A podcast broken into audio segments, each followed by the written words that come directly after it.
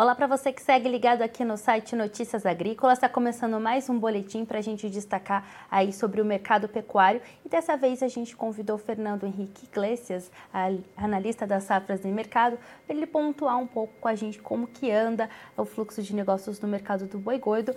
Ah, recentemente a China voltou a suspender duas novas plantas frigoríficas no estado do Mato Grosso e a gente quer entender, né, Fernando, como isso impactou o mercado, se isso impactou o mercado e como que está o fluxo de negócios aí nessa semana para o mercado pecuário. Bom dia, bom dia a todos. É um prazer estar aqui novamente no Notícias Agrícolas em mais uma oportunidade.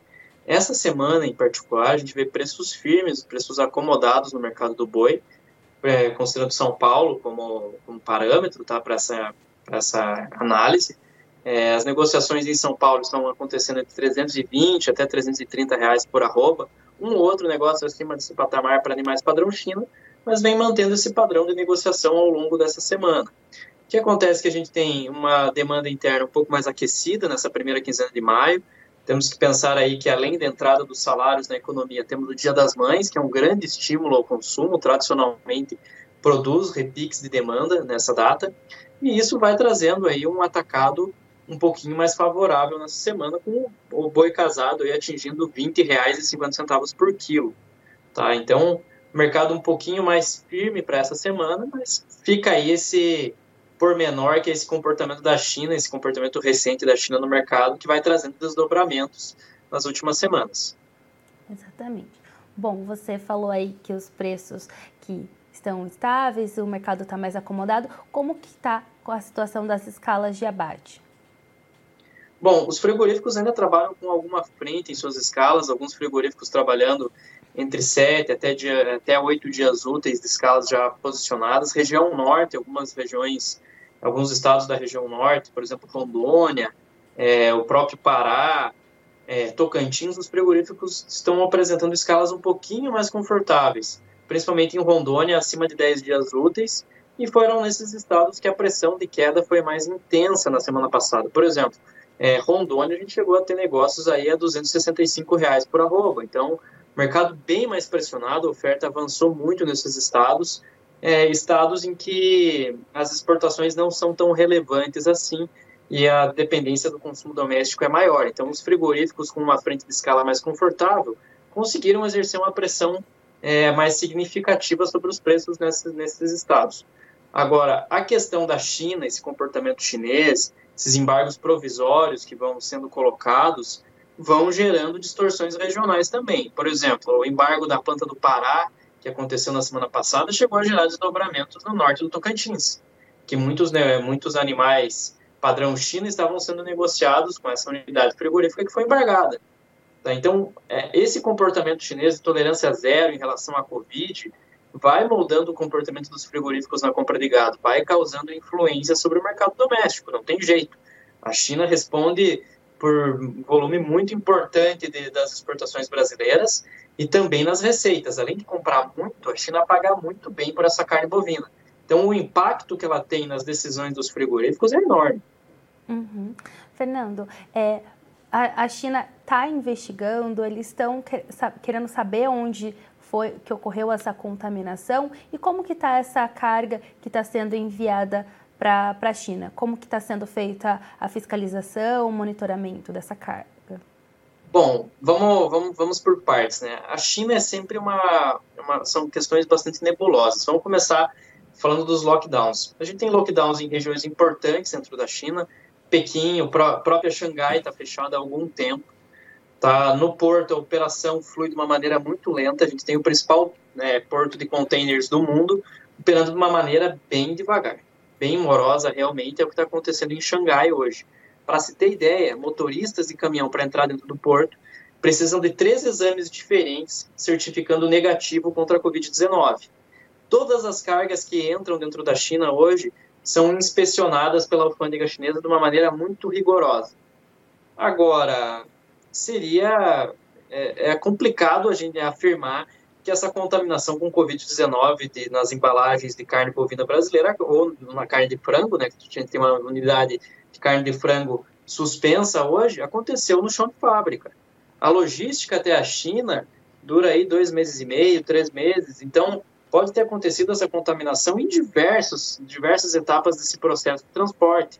Não tem como a gente afirmar que isso aconteceu nos frigoríficos brasileiros. É pouco provável, aliás, que isso tenha acontecido. E mais ainda, não há comprovação científica alguma que a Covid-19 possa vir a ser transmitida por embalagens.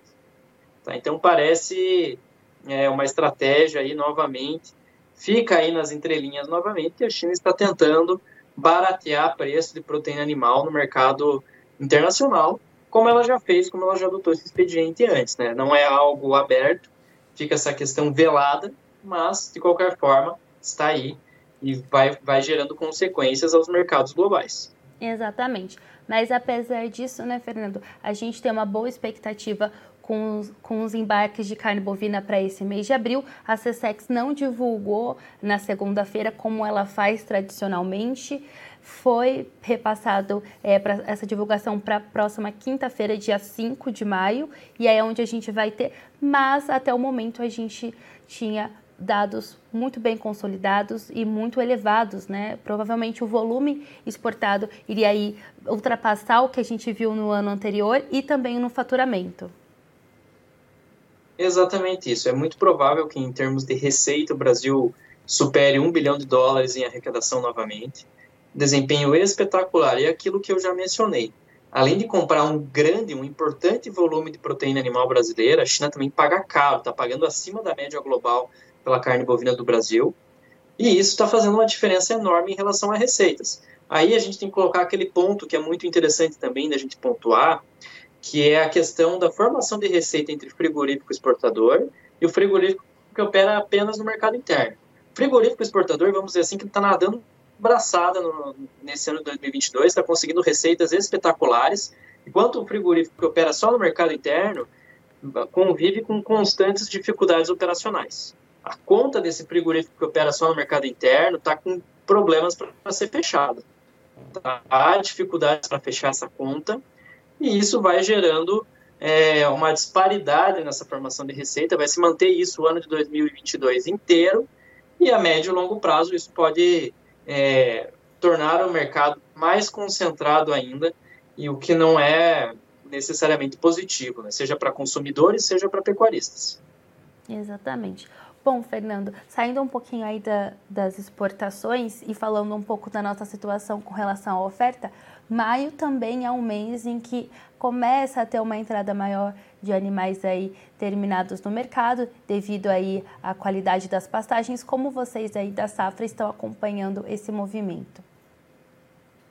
É uma, essa sazonalidade normal do mercado do boi, né? A gente já viu um uhum. bom volume de animais entrando no mercado em abril, maio vai ter um, um, volume grande ainda de oferta de animais de safra no mercado, e isso vai começar a diminuir naturalmente a partir de junho, tá? Então, o mercado do boi gordo não vai ter tantos elementos, o preço tende até se acomodar um pouquinho, a gente não vai ver, assim, podemos ver quedas dependendo da região. No centro-norte tem mais espaço para quedas de preço nesse momento do que em outras regiões do país, mas de qualquer maneira é, não veremos assim tamanha agressividade na queda dos preços, não vai ser um movimento tão robusto de queda. É aquele período do ano que vai marcar a mínima dos preços, no segundo trimestre.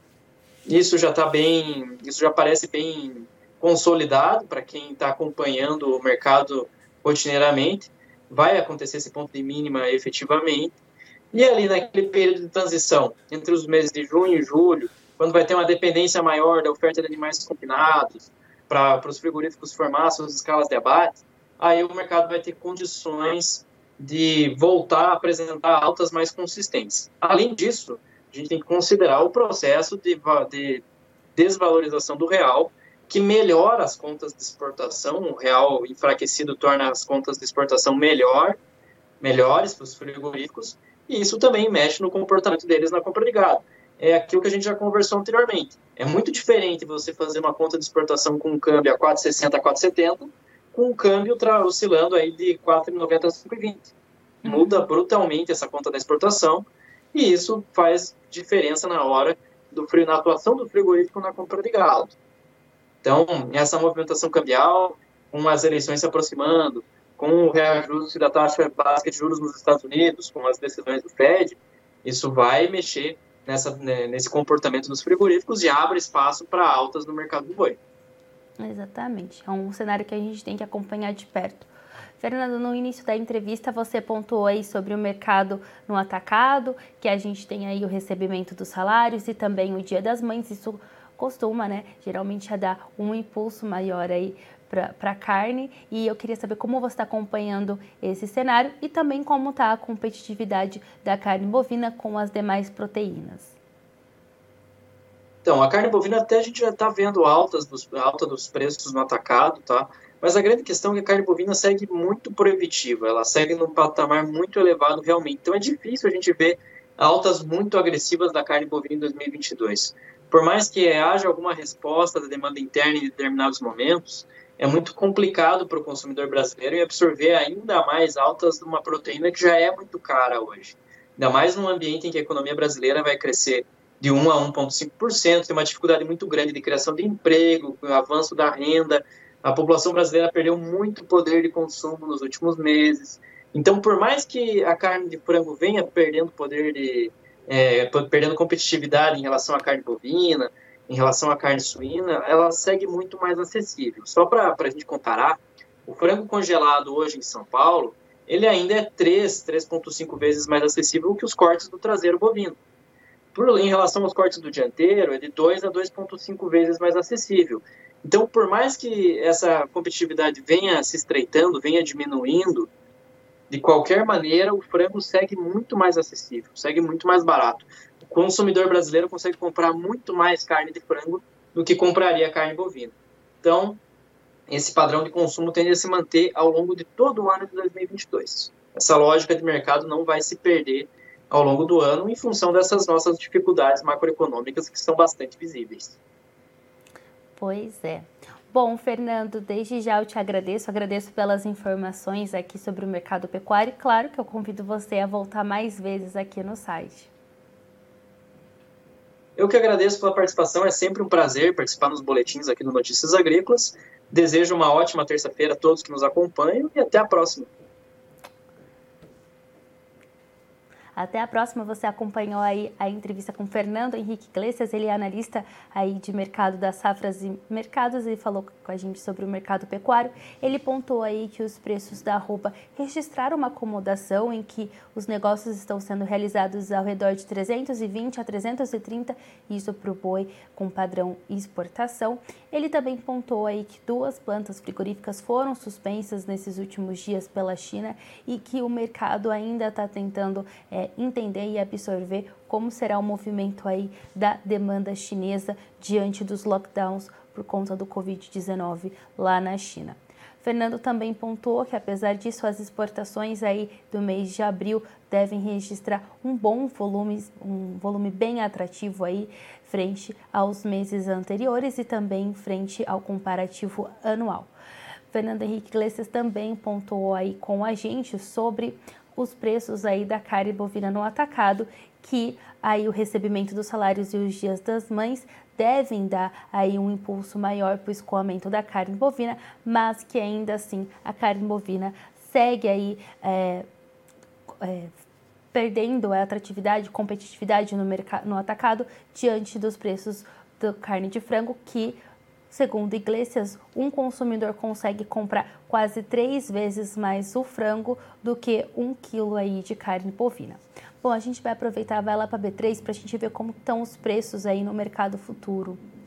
Vamos lá? O maio está precificado a R$ 323,50 por arroba, com uma valorização de 0,54%.